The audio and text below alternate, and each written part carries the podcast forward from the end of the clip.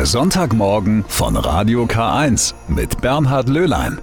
Wir haben es bald geschafft. Bald liegt die längste Nacht des Jahres hinter uns. Morgen ist die Wintersonnenwende. Und dann werden die Tage wieder länger. Und mit dieser guten Nachricht begrüße ich Sie sehr, sehr herzlich zum Sonntagmorgen mit Radio K1. Tja, aber bis wir was davon merken, dass die Sonne länger scheint, dauert es noch ein bisschen. Bis dahin vertreiben wir die Dunkelheit am besten mit Kerzenlicht. Die gehören in die Zeit um Weihnachten einfach dazu, wie so viele andere Symbole, der Christbaum oder die Sterne. Welche Bedeutung diese weihnachtlichen Symbole haben, wo sie herkommen, das möchte ich mit Ihnen in dieser ersten Stunde am Sonntagmorgen ein wenig näher betrachten. So, es ist der vierte Advent und da zünde ich hier bei mir mal alle vier Kerzen am Adventskranz an. So, vielleicht brennt sie ja auch bei Ihnen, die vierte Kerze. Und vielleicht nicht nur die, denn so Kerzenlicht erhält nicht nur die Wohnung, es sorgt auch für die richtige Atmosphäre, gerade jetzt in der Weihnachtszeit. Und das aus gutem Grund, weiß mein Kollege Christian Turey. Er wollte nämlich wissen, wie kommt bei den Menschen dieses Licht so an? Und warum spielt es gerade auch bei der christlichen Religion eine so große Rolle? Kein Adventskranz ohne Kerzen, kein Christbaum ohne Kerzen, egal ob echte oder elektrische. Die Vorweihnachtszeit und das Fest Weihnachten kann man sich gar nicht ohne Kerzen vorstellen. Die helle Flamme in dunkler Winternacht fasziniert die Menschen seit Urzeiten und entfacht jedes Jahr wieder die Diskussion, sollen an den Weihnachtsbaum echte Kerzen oder elektrische? Normale. Ist schöner und gemütlicher, finde ich. Bisher ist noch nie was schiefgegangen. Nee. Elektrische Lampen, weil es ganz einfach sicherer ist, wie offenes Licht am Trockenen Baum. Bienenwachskerzen, weil wir es schöner und stimmungsvoller finden. Früher hatten wir Kerzen, aber die Gefahr mit Kleinkindern und so war dann zu groß und hat man auf elektrisch und jetzt ist es einfach angenehmer und leichter. Lichterkettenkerzen, also elektrische, weil wir die jeden Abend entflammen können, ohne dass was kaputt geht. Wir haben beide, so eine Lichterkette mäßig und dann halt an Weihnachten noch normale Kerzen. Aber Weihnachten ist man ja auch in der Nähe vom Baum, da geht das ja dann. Kerzenmacherin Sigrid Obermeier sieht solche Diskussionen ganz gelassen.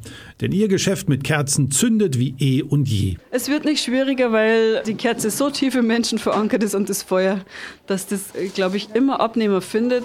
Aber natürlich, die LED-Kerzen haben Vorteile für manche Leute weil der Sicherheitsaspekt bei manchen Menschen einfach überwiegt. In ihrer Kerzenwerkstatt duftet es nach Bienenwachs. Ihr Sortiment ist groß und fast alles selbst gemacht. Wir haben ein breites Sortiment. Wir haben sowohl Bienenwachskerzen, sehr traditionell, als auch Paraffinkerzen, aus denen sich auch modernere Formen und Farben verwirklichen lassen. Wir stellen in unserer eigenen Werkstatt Orchideenkerzen her. Das ist eine Kerzenkunst in der Kerzenwachs in die Form einer Blume gebracht wird. Am Schluss kommt noch Glitzer drauf und ich finde sie sehr sympathisch, aber es gibt auch Leute, die finden sie kitschig. Kitschig sagen die einen, von der besonderen Atmosphäre, die Kerzenlicht verbreitet, sprechen die anderen. Ich zünde gerne Kerzen an, besonders auch wenn Gäste da sind und ich habe in meinem Esszimmer, wenn ich Gäste habe, manchmal auch nur Kerzen an und das ist ein ganz besonderer Schein und eine ganz besondere Atmosphäre, die ich mit meinen Gästen dann auch immer sehr genieße. Ich bin fasziniert von Kerzen, vom Licht. Ich finde das ein wunderbares Licht, das so, vielleicht wenn man eine Kerze anhat, das andere, was vielleicht nicht so schön ist auf der Welt, erstmal ausblendet. Ja, und man konzentriert sich auf das das Warme, auf das Schöne. Kerzenlicht, Licht überhaupt ist eines der zentralen Themen in der Religion und in der menschlichen Kulturgeschichte, findet der katholische Pfarrer Christian Hermes. Am Anfang schafft Gott die Welt und trennt Licht von Finsternis. Und das Licht durchzieht sich vom brennenden Dornbusch über die Befreiung aus Ägypten bis zum Johannesprolog, dass Jesus Christus das Licht ist und bis zur Bergpredigt, dass wir Licht für diese Welt sind, äh, zieht sich ganz wesentlich durch unseren Glauben durch. Im christlichen Glauben wird Jesus als das Licht der der Welt verehrt. Das Jesuskind bringt Licht in die Welt in dunkler Winternacht. Ostern wird nach Jesu Tod am Kreuz die Osterkerze am Feuer entzündet und als Symbol für den Wiederauferstandenen in die dunkle Kirche getragen. Die Osterkerze als das Symbol für Leben, wobei für Pfarrer Michael Teipel jede Kerze für das Leben steht. Auch wenn sie selber nicht lebendig ist, aber sie wirkt wie ein lebendiges Objekt. Durch die Flamme hat sie auch diese Wärme, die wir auch mit Gott verbinden. Sie trägt unsere Gebete zu Gott empor. Sie brennt auch für die eigenen Anliegen, für den Dank, für die Bitten, auch für die Klage. Aber ich glaube, Kerzen sind in allen Religionen auch ein Grundsymbol für das Glaubensleben. Und deshalb ist es wohl eine zutiefst sitzende menschliche Sehnsucht, Kerzen anzuzünden. Kerzen begleiten Christen durchs Leben. Sie brennen zur Taufe und bei Geburtstagen, bei der Erstkommunion und bei der Hochzeit. Und sie brennen oft auch am Sterbebett, wenn das Lebenslicht erlischt. Nach Unglücken oder Terroranschlägen brennen Kerzen an den Tatorten als Zeichen von Trauer und Solidarität. Die Kerze an der Schnittstelle von Leben und Tod. Der Sinn einer Kerze besteht darin zu brennen und damit auch zu verbrennen. Also die Frage der Vergänglichkeit. Sie brennt langsam, wie auch unser Leben in der Regel und auch glücklicherweise auch einen langsamen Verlauf nimmt. Also so auch eine Kerze eine lange Lebensdauer hat, so wie auch wir Menschen. Von dem her steht sie für das Leben. Die Kerze, sinnlich und besinnlich, romantisch und kitschig, sie brennt und wird weniger, aber ihr Licht wird mehr, wenn man es teilt. Es gibt Dinge, wenn ich Geld teile, dann habe ich, wenn ich jemandem Geld gebe, dann habe ich nur noch die Hälfte oder halt weniger. Oder wenn ich meine Tafel Schokolade mit jemandem teile, dann habe ich auch weniger. Wenn ich allerdings von meiner Kerze was abgebe, dann wird meine Flamme nicht kleiner. Ganz im Gegenteil wird es heller.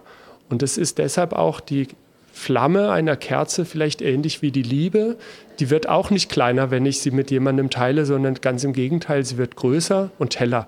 Ein schöner Gedanke. Wenn wir das Licht teilen, wird es heller um uns herum und vor allem auch für andere. Genau darum passen Kerzen so wunderbar in diese Weihnachtszeit.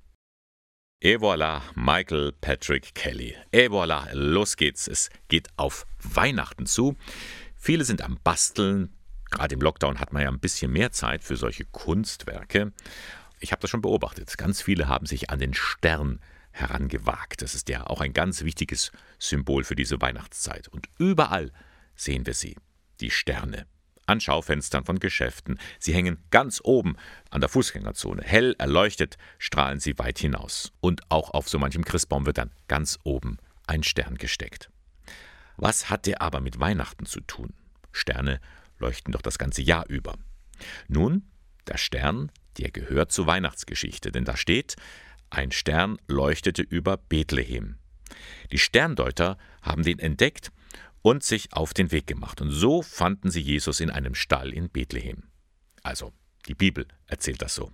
Ist das jetzt nur eine schöne Geschichte oder steckt da mehr dahinter? Nun, heute weiß man, im Jahr 7 vor Christus kam es tatsächlich zu einer außerordentlichen Begegnung von Jupiter und Saturn. Die beiden Planeten kamen sich sehr nahe und strahlten hell am Himmel. Bei den Babyloniern galt der Planet Jupiter als Stern des höchsten Gottes. Der Planet Saturn wurde mit dem jüdischen Volk in Verbindung gebracht. Und das Sternbild Fische, in dem sich die beiden Planeten begegneten, stand für Palästina, also für die Gegend, in der Jesus geboren wurde. So kamen die Sterndeuter zur Ansicht, hier ist ein neuer, mächtiger König der Juden geboren.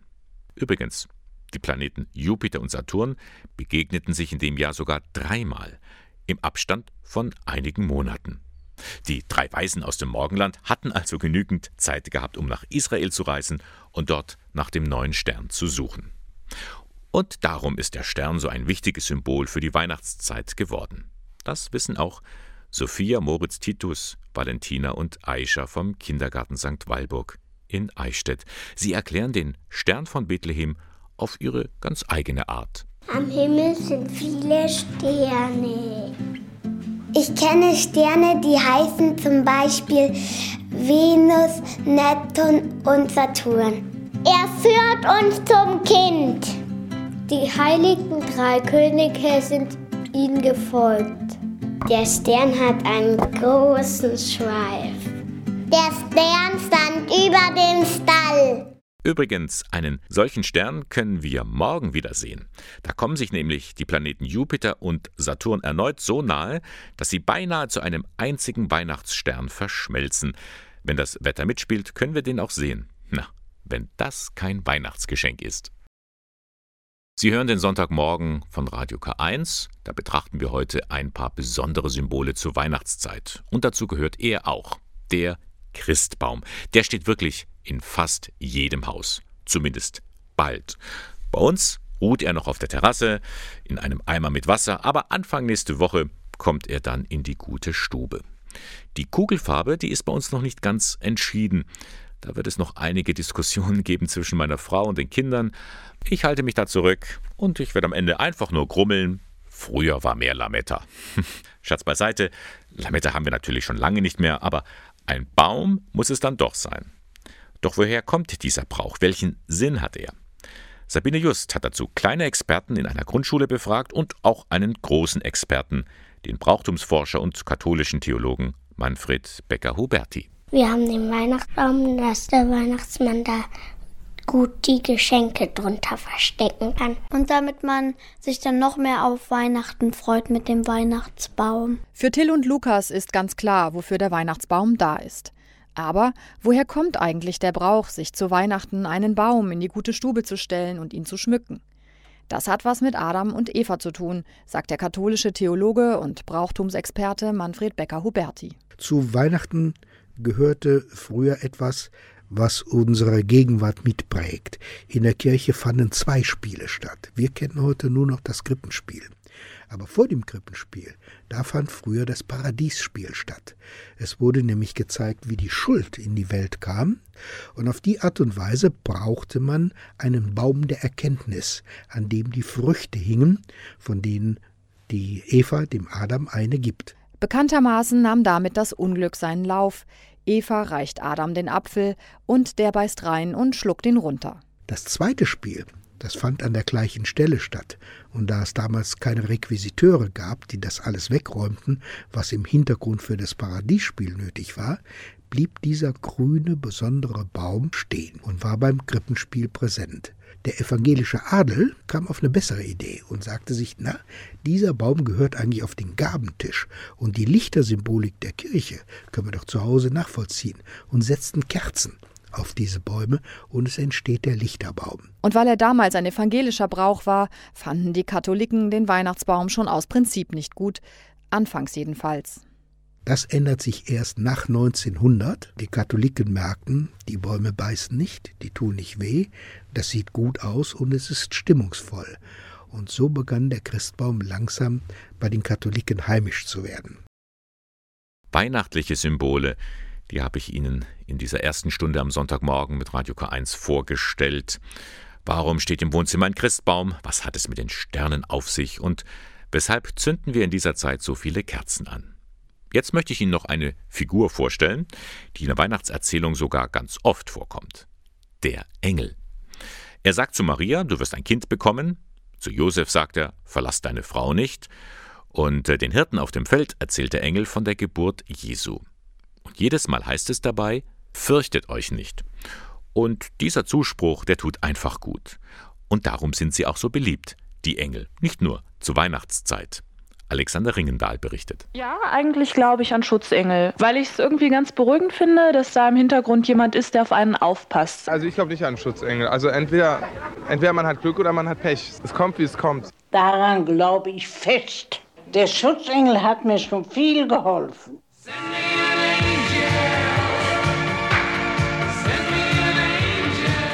Jeder zweite Deutsche glaubt an Schutzengel, sagt eine repräsentative Umfrage. Die Sehnsucht nach den Himmelswesen hat Hochkonjunktur und die Weihnachtsindustrie nimmt den Trend dankbar auf. Weihnachtszeit ist Engelzeit. Auch für Marie-Therese Siemes, Besitzerin einer Geschenkboutique. Also der Weihnachtsdeko-Trend in diesem Jahr geht zum Engel hin. Engel werden angeboten in jeglicher Größe, in jeglicher Preislage, in jeglicher Ausführung. Verkitscht bis ganz schlicht und einfach. In Alabaster, in Terrakotta, in Gips, auf Antik gemacht. Also Engel ist im, voll im Trend. Aus allen Schaufenstern grinsen sie uns entgegen. Und auch als Joker im Kartenspiel oder als süße Leckerei in Plätzchenform. Engel kommen an. Am besten, wenn sie mit blond gelockter Mähne daherkommen und weiblich sind. Die Leute sprechen darauf an. Kitsch ist sowieso gefragt. Viele finden es süß und niedlich und nett und das trifft auf ein Gefühl. Dass Engel angenehme Gefühle herauskitzeln, hat sich auch in der Werbung rumgesprochen. Versicherungen versprechen Hilfe, wenn ihr Schutzengel mal nicht aufpasst. Auch Sportwagen und Hochprozentiges lassen sich mit Engelshilfe teuflisch gut verkaufen. Engel sind eben in, obwohl Religion ja eigentlich out ist. Für Engelforscher Uwe Wolf kein Zufall und viel mehr als nur Kitsch und Sentimentalität. Natürlich ist das kitschig, aber hinter dem Kitsch ist doch ein Ernst, nämlich also der Wunsch des Menschen, begleitet zu sein, geschützt zu sein in seinem Leben. Engel treten immer auf in Zeiten der Krise. Engel sind sozusagen Nothelfer Gottes, um Menschen weiter zu Gott zu führen. Genau, und darum tauchen sie immer wieder auf, gerade jetzt an Weihnachten, die Engel. Und das war die erste Stunde am Sonntagmorgen mit ein paar weihnachtlichen Symbolen. Nach 9 Uhr geht's hier weiter und dann erfahren Sie, wo und wie Sie den Heiligabend in der Region feiern können. Denn das ist in diesem Jahr tatsächlich eine Herausforderung. Sie finden also statt. Gottesdienste an Heiligabend, eben halt unter den besonderen Hygienemaßnahmen, also Abstand halten, Mund-Nasenschutz auch am Platz, gesungen wird nicht. Und dann natürlich, alle müssen um 21 Uhr zu Hause sein. Die Ausgangsbeschränkung gilt auch an Heiligabend, auch für Kirchgänger. Nun will ich zu Beginn dieser Stunde mal schauen, was ist denn so im Landkreis Eichstätt möglich. Hier wurden, wie überall, recht kurzfristig manche Termine nach vorne geschoben. Vereine müssen da so wirklich jonglieren. Vieles findet auch im Freien statt. So gibt es zum Beispiel in Eichstätt am Residenzplatz an Heiligabend um 18 Uhr eine ökumenische Christvesper. Das ist ein Wortgottesdienst, an dem können Sie teilnehmen, ohne sich vorher anmelden zu müssen. Stand jetzt findet diese Christvesper um 18 Uhr am Residenzplatz statt. Der evangelische Pfarrer Martin Schuler und Dompfarrer Josef Blumenhofer gestalten diese Feier. So, und dann habe ich hier noch Böhmfeld, da hat man auch lange überlegt, wie will man Heiligabend feiern? Die Kirche ist einfach zu klein, um die vielen Gottesdienstbesucher aufzunehmen. Dann hat man sich überlegt, machen wir vielleicht einen Stationengottesdienst. Die Idee hat man dann auch wieder fallen lassen. Doch dann, so Pfarrer Anton Schatz, kam die Idee, wir könnten doch was drehen. Und es ist mehr als nur ein Clip, es ist eigentlich ja fast ein Weihnachtsfilm. Ausgehend von der Weihnachtsgeschichte, die erzählt wird in Absätzen und dann dazu die jeweiligen Bilder in und um Böhmfeld aufgenommen mit Böhmfeldern, also Maria und Josef, die nicht nach Bethlehem ziehen jetzt, sondern eben nach Böhmfeld. Ein Böhmfelder Paar, das erst vor kurzem ein Kind bekommen hat, die dann auch Maria und Josef darstellen. Musikalisch sind auch eine ganze Reihe Böhmfelder Gruppen beteiligt. Wenn man das dann über YouTube äh, sich auf die Bildschirme holt, eine Möglichkeit des weihnachtlichen Mitfeierns, die, glaube ich, sehr ans Herz gehen wird. Kann ich mir auch gut vorstellen. Und man muss kein Böhmfelder sein, um damit zu feiern. An Heiligabend auf dem YouTube-Kanal von Böhmfeld im Landkreis Eichstätt. Man hört es, man spürt es richtig. Es ist Christmas Time. Weihnachten findet statt, definitiv auch in den Kirchen. Das war übrigens gar nicht so lange sicher. Nur eine Extrawurst bekommen die Gottesdienstbesucher an Heiligabend eben nicht. Auch sie müssen bis 21 Uhr zu Hause sein. Und was wird am 24. Dezember nun in Ingolstadt angeboten? Auch hier wieder eine bunte Tüte, alles gemischt. Es gibt verschiedene Gottesdienste zu den verschiedenen Uhrzeiten. Kindermetten am Nachmittag, Gottesdienste eher am Abend für die Erwachsenen. Die Anmeldung läuft auch immer unterschiedlich ab. Es gibt einige Pfarreien, wie zum Beispiel in Gerolfing oder Herz Jesu. Da kann man den Online-Dienst der Kirche nützen unter keyup.de. Key wie Kirche und dann App. keyup.de. Da kann man sich eintragen das Gute an dieser Internetseite ist, man sieht auch immer auf den ersten Blick, wie viel Platz die Kirche noch bietet. Alle Gottesdienstzeiten und die Möglichkeiten, wie Sie sich anmelden können in Ingolstadt, die finden Sie im Internet unter stadtkirche.in. Da ist alles unter dem Reiter Gottesdienste gesammelt. Geplant war übrigens in diesem Jahr dass auch im Kapuzinerkloster wieder eine Feier stattfinden wird, die muss in diesem Jahr leider entfallen. Und auch in der Straßenambulanz von Bruder Martin läuft vieles anders ab als sonst. Ja, das ist ganz anders dieses Jahr. Wir haben ja normalerweise am Heiligabend wir bis 24 Uhr geöffnet mit verschiedenen Programmen, mit Krippenfeier, mit Bescherung, mit, mit einem guten Essen, mit einem gemütlichen Beisammensein, mit einem Film. Und das fällt dieses Jahr alles flach. Es gibt zwar gutes Essen, aber eben draußen vor der Tür, nicht in den Räumen drin. Es wird auch keine Krippenfeier stattfinden, aber wir versuchen im Hof mit einem Feuer ein bisschen eine Atmosphäre zu schaffen, dass die Leute einfach auch spüren, es ist was anderes heute. Und das haben die Menschen dort auch wirklich nötig. Denn wegen Corona bricht die Arbeit in der Straßenambulanz fast völlig zusammen. Und das bereitet Bruder Martin keine Freude. Ich muss ganz ehrlich sagen, ich bin, so wie wir zurzeit arbeiten, recht unzufrieden. Und ich hoffe, dass sich da bald wieder was ändert, dass wir ganz normal wieder zum Alltag zurückkehren können und unsere Arbeit so gestalten können, dass es auch den Leuten gerecht wird. Weil wir nehmen ja ihnen jetzt so auch ein Stück Heimat, auch ihr Wohnzimmer praktisch weg, weil sie nicht so in die Einrichtung rein können. Die können zwar einzeln reinkommen zum Duschen oder zur Beratung oder zur medizinischen Versorgung, aber so das gemütliche Zusammensein, das fällt weg. Und das trifft eine Gruppe von Menschen, die eh schon nichts haben. Und das ist das, was mich an für sich so wurmt, weil das macht uns auch aus, dass wir uns recht heimelig machen in der Einrichtung drin und das ist jetzt durch Corona nicht möglich. Es ist halt wie so oft, wenn die Not groß ist, trifft es die Ärmsten doppelt. Hier ein Zeichen der Solidarität zu setzen, wäre eine gute Gelegenheit und mindestens ebenso wertvoll wie der Besuch eines Gottesdienstes. Is it right? Was ist richtig? Was ist falsch? Wie soll man, wie darf man Heiligabend in die Kirche gehen? Wegen der Corona-Pandemie sind daher Online-Gottesdienste eine Alternative. Und das haben sich auch die Jugendstellen Eglasmühle und Nürnberg Süd im Bistum Eichstätt gedacht. Weil eben wegen den Corona-Beschränkungen viele Gläubige an Heiligabend nicht in die Kirche gehen können, haben sie einen weihnachtlichen Wortgottesdienst aufgezeichnet, den man sich anschauen kann und bei dem man auch mitfeiern kann. Johannes Heim war für uns bei den Dreharbeiten vor Ort. Klappe und Action heißt es beim Videodreh zum Online-Gottesdienst vor der Scheunenkirche in Dettenheim im mittelfränkischen Weißenburg. Mit Kameras, Licht und Teleprompter wird die Kirche zum Filmset. Bereits zum dritten Mal nehmen Jugendreferent Steffen Bremmert von der Eglersmühle in Berching und seine Kollegen aus dem Dekanat Nürnberg Süd einen Gottesdienst im Videoformat auf.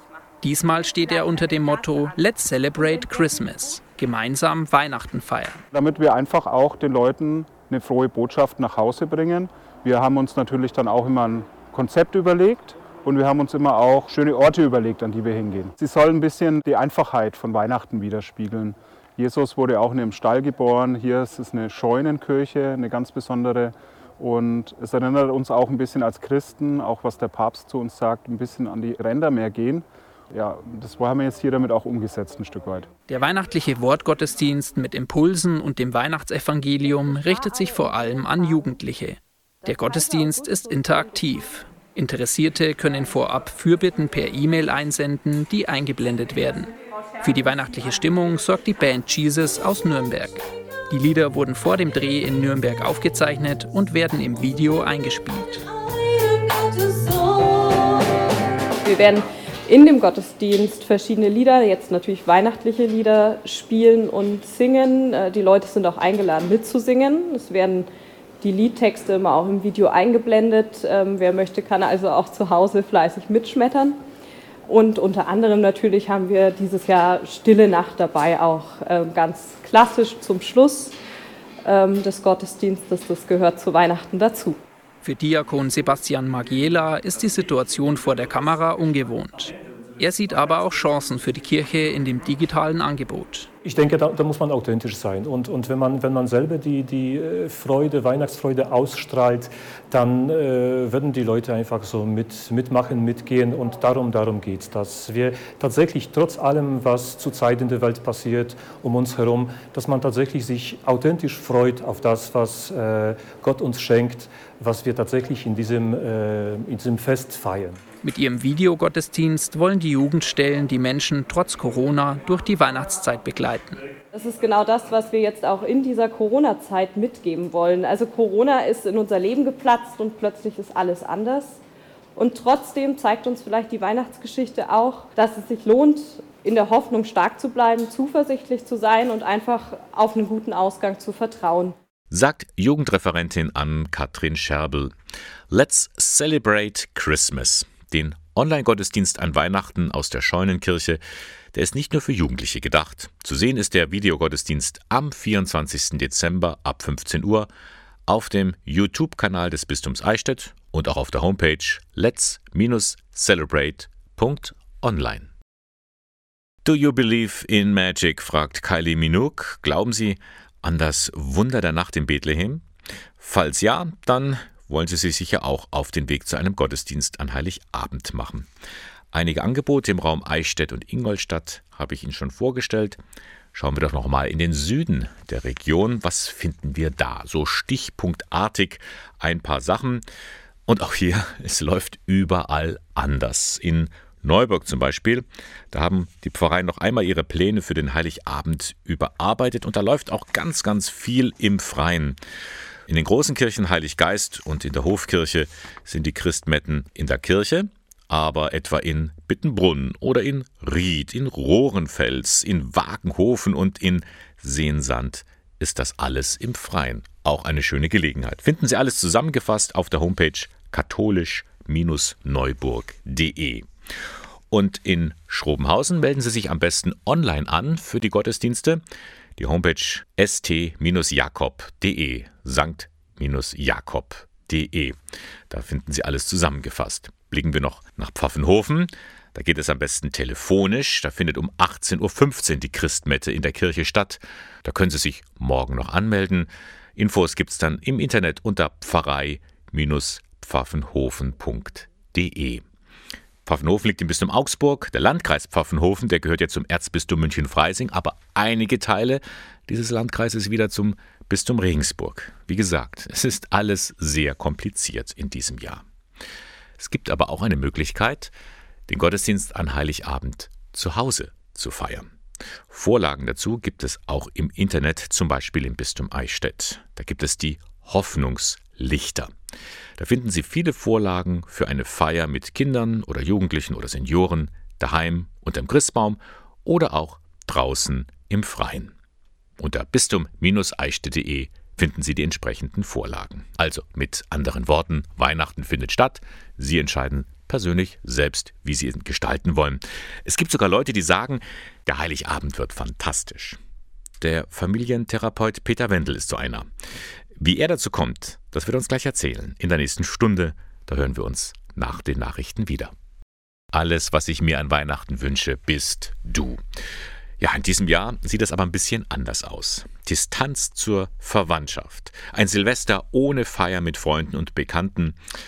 Die Pandemie wirkt sich nach einem ohnehin zehrenden Jahr auch massiv auf die anstehenden Feiertage aus. Was soll man da tun? Trübsal blasen, sich verkriechen, und hoffen, dass das alles über einen hinwegziehen wird? Nein. Peter Wendel ist da ganz anderer Meinung. Er ist Theologe und Familientherapeut und er arbeitet mit am Zentralinstitut für Ehe und Familien der Gesellschaft an der Katholischen Universität in Eichstätt. Er ist jetzt bei mir zu Gast und er wird uns ein paar Tipps geben, wie wir Heiligabend gestalten können. Guten Morgen, Herr Wendel. Schönen guten Morgen, hallo dann, hallo. Herr Wendel, Weihnachten steht sozusagen vor der Tür. Das ist ja schon in normalen Zeiten ein Fest, das sehr belastet ist, in Anführungszeichen. Befürchten Sie, dass es jetzt für die Menschen noch mal schwieriger wird? Naja, teils, teils. Also es ist so, dass wir natürlich von vielen Sorgen und Ängsten geplagt sind, die sehr verständlich sind, viele Existenzsorgen und gesundheitliche Befürchtungen. Aber ich glaube, dass Weihnachten in diesem Jahr das Potenzial hat, durchaus das Beste und Intensivste seit 75 Jahren zu werden. Das klingt sehr, sehr mutig, was Sie da sagen. Unbedingt. Es fällt nämlich sehr viel Schnickschnack, wenn ich das so salopp sagen darf, weg. Der Kommerz wird zwar bleiben und er hat auch seine Berechtigung, dass wir uns beschenken, dass wir uns zeigen, dass wir uns gern haben. Aber wir sind ja viele von uns jetzt sozusagen verpflichtet, zu Hause zu bleiben. Wir sollen Abstand halten. Ich sehe da aber einen großen Sinn dahinter in der Solidarität. Wir wissen, wofür wir das machen, aber gleichzeitig werden wir reduziert auf das, worauf es ankommt, dass wir uns zeigen, dass wir uns gern haben, dass wir einander haben. Und ich halte es durchaus auch zeitlich für absehbar. Wir haben allen Grund zur Hoffnung. Es gibt den Impfstoff. Wir leben in einem Land, in dem wir trotz aller Nöte trotzdem relativ geborgen sind. Und deswegen möchte ich ganz antizyklisch entgegenrufen, ja, macht es euch dieses Jahr ganz besonders schön. Nutzt das, was am Potenzial Potenzial da ist, worauf es wirklich ankommt.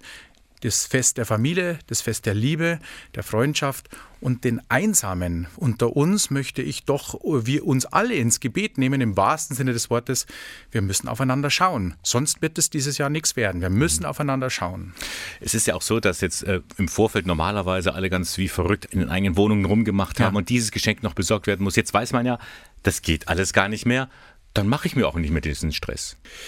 Ich glaube, das wird ein Lernprozess sein. Vielleicht hilft es uns allen, wenn wir uns bewusst machen, dieses Weihnachten 2020 muss nicht harmonischer werden als die anderen. Auch hier darf mal gezofft werden. Wenn der Respekt erhalten bleibt, ist es ein ganz normaler Vorgang. Und deswegen möchte ich einfach ermutigen, die Erwartungen an dieses Weihnachten nicht in die Höhe zu treiben, aber umgekehrt ich möchte sie auch nicht in den Keller sinken sehen. Mhm. Lasst uns ein, in Anführungsstrichen, fundiertes Weihnachten feiern mit dem, was möglich ist. Mhm. Man sitzt ja wirklich ja. in diesen Tagen eng aufeinander, ja. man isst viel, man trinkt viel und dann ja, kommen auch ein paar Gespräche auf und man irgendwann wird es einem auch zu viel. Mhm. Das haben wir ja dieses Jahr alles schon durchgemacht. Das haben wir durchgemacht. Das war auch ein Trainingslager sozusagen, äh, nicht nur für die Liebe, sondern auch für den Streit und, die, und den Konflikt.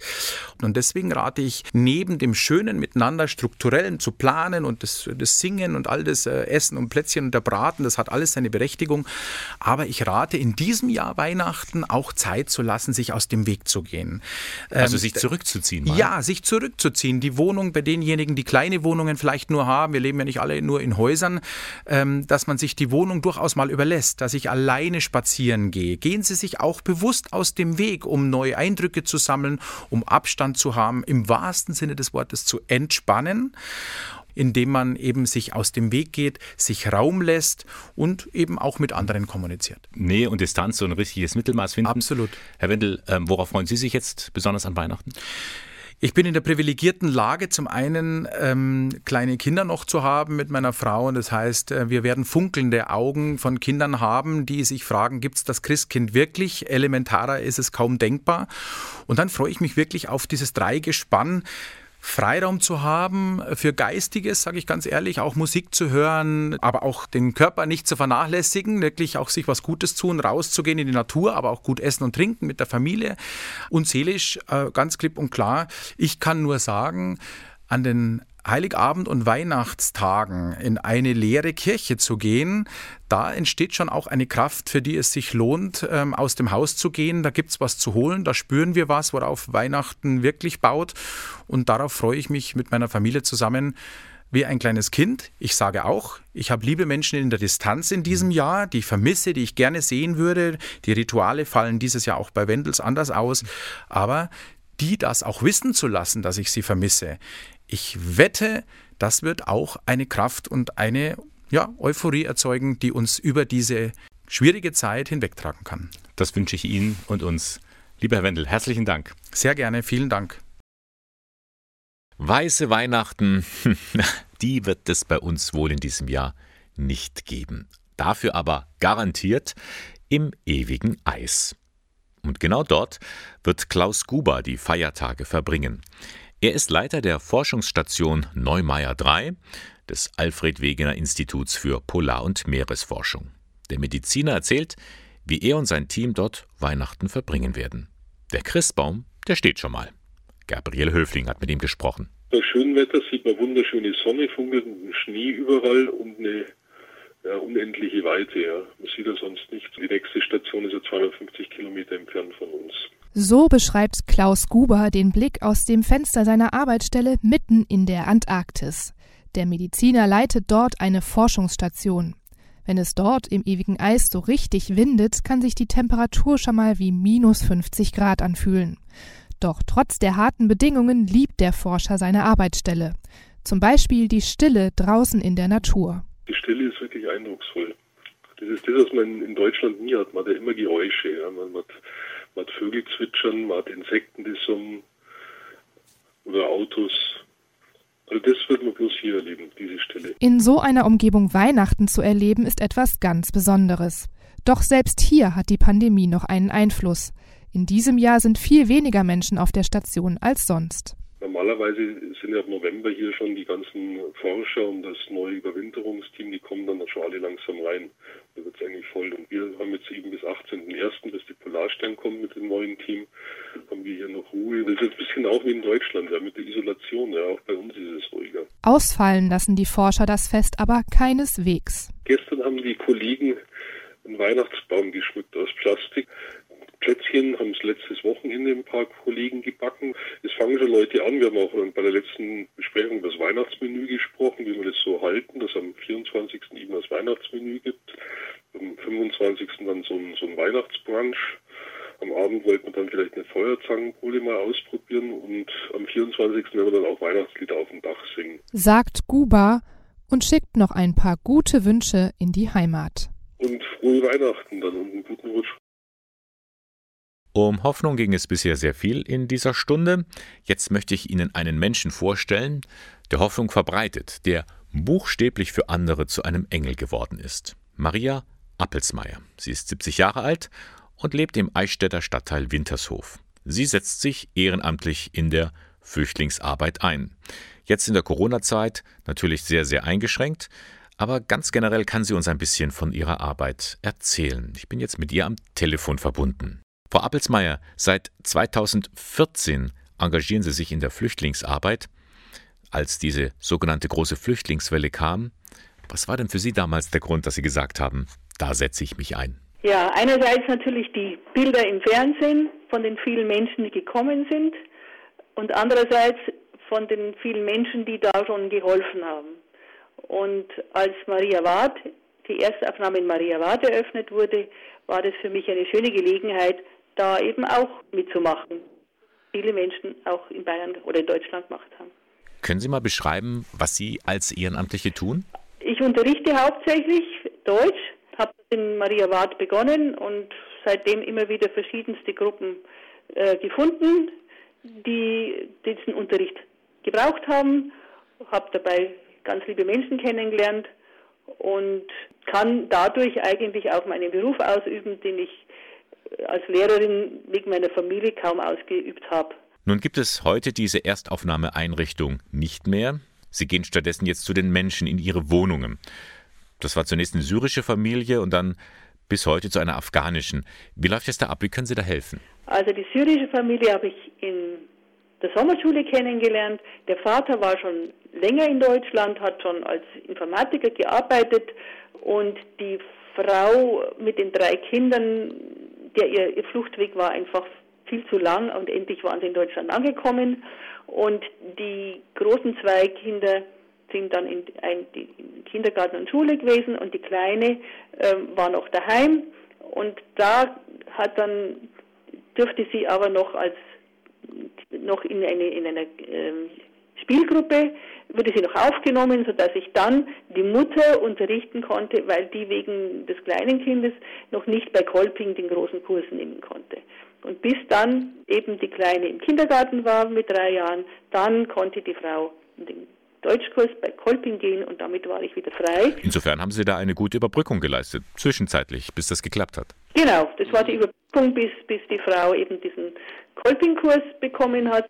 Und inzwischen waren von zwei afghanischen jungen Kerlen, die bei mir im Kurs schon länger waren, die allein in Eichstätt gelebt haben. Die Eltern hatten es die Eltern nach Deutschland geschafft und die Familie darf jetzt in einer Wohnung gemeinsam leben. Es ist so eine Freude. Und dann habe ich, nachdem die syrische Frau mich nicht mehr gebraucht hat, ähm, die Eltern der beiden Buben übernommen und die kommen dreimal die Woche, zwei Stunden zu mir und wir unterrichten. Und jetzt hat halt uns Corona getrennt. Mhm. Frau Appelsmeier, ähm, in diesem Jahr führt ja der Deutsche Caritasverband eine Aktion durch, die heißt Sei gut Mensch. Gut Mensch ist ein Begriff, der ist ja im Jahr 2015 so richtig aufgekommen, im Zuge der Flüchtlingswelle, allerdings in einem negativen Zusammenhang. Man hat diesen Menschen unterstellt, sie seien idealistisch, gutgläubig oder auch naiv. Was ist denn für Sie ein Gutmensch? Ich denke, wenn man mit diesen Leuten arbeitet oder auf Leute zugeht, dann muss ich ja vorerst mal das Gute in ihnen sehen und nicht, wie ich es halt bei vielen erlebt habe, äh, diese Negativeinstellung. Dass jetzt Fremde sind, weil sie Moslems sind und, und dann bin ich als Frau ohnehin ganz unten durch und was weiß ich. Ähm, man muss ja vielleicht muss man ein bisschen naiv sein, dass man da denen einfach mal vorurteilsfrei entgegensteht und, und, und auf sie zugeht und merkt dann, diese Vorurteile sind im größten Teil einfach nicht, nicht richtig. Die meisten, die ich erlebt habe, waren einfach positiv. Und dieses Gutes tun ist ja meistens so, dass es für einen selbst ja auch einem selbst gut tut, nicht nur den anderen. Das heißt, Sie haben in den Menschen, also hier in den Flüchtlingen, das Gute gesehen oder gefunden und das hilft Ihnen selbst, also in Anführungszeichen, gut zu sein. Ich bin halt neugierig. Und wir reisen nicht allzu viel und ich kann jetzt hier, ich muss nicht nach Afghanistan fahren, ich muss nicht nach Syrien fahren, die Leute sind da. Und ich kann mit diesen Leuten Kontakt aufnehmen und, und äh, zum Teil ihre Kultur auch kennenlernen. Und ähm, es gibt mir einfach so vieles, es freut mich einfach auch zu sehen, wie das, wie für viele das Leben jetzt wirklich weitergeht, wie sie sich in Deutschland zurechtfinden, wie sie Arbeit gefunden haben, eine Lehrstelle gefunden haben ähm, oder auch geheiratet haben inzwischen und, und, und schon ein Kind gekriegt haben, äh, wie sie an, da sind und ähm, diese, diese schlimmen Bilder, die man aus diesen Ländern hat, dass die wenigstens, wenigstens die da nicht dort sein müssen. Und bei uns, sie suchen, die meisten suchen ja nur Sicherheit bei uns und dass sie endlich ohne Bombendrohung und ohne Überfall äh, auf ihr Dorf äh, leben können. Sagt Maria Appelsmeier, die sich seit über sechs Jahren für Flüchtlinge einsetzt. Das Gespräch hatte ich mit ihr vor der Sendung aufgezeichnet.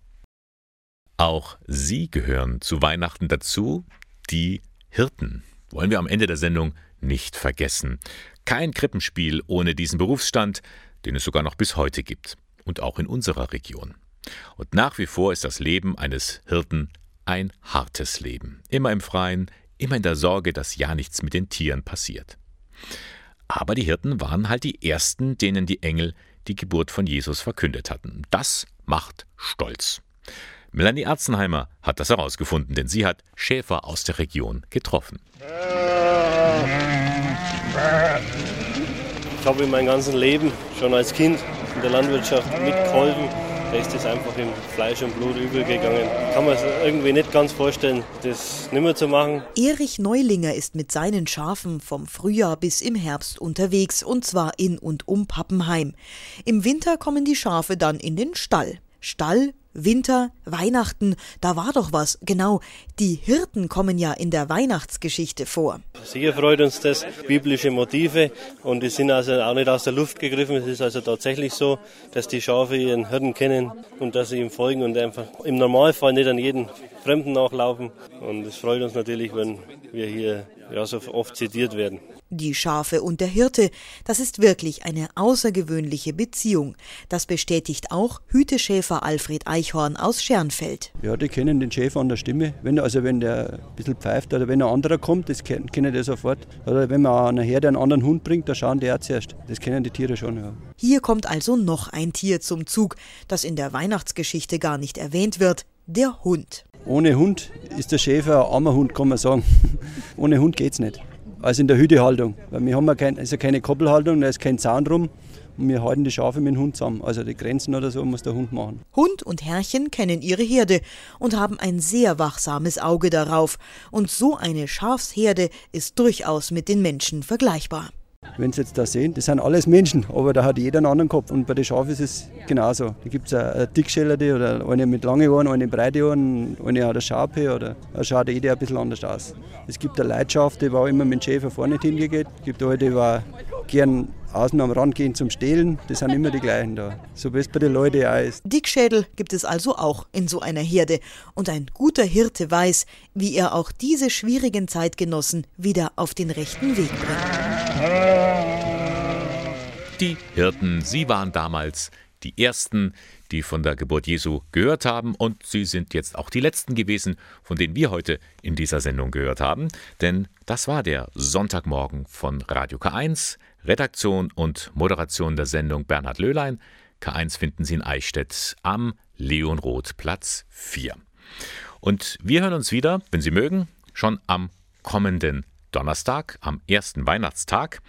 Am 25. Dezember feiern wir nämlich einen Wortgottesdienst mit Bruder Martin in der Straßenambulanz. Um 8 Uhr geht die Sendung los, um 8.15 Uhr dann der Gottesdienst. Und einen Tag später, also am zweiten Feiertag, 26. Dezember, gibt es hier auch eine Sondersendung von 8 bis 9. Da hören wir dann eine außergewöhnliche Krippenfeier. Ich freue mich, wenn Sie bei diesen Sondersendungen einschalten. Ich wünsche Ihnen jetzt noch einen schönen vierten Adventssonntag. Nach elf geht es hier weiter mit dem Kulturkanal und Ihnen alles Gute, schöne Feiertage. Ihr Bernhard Löhlein.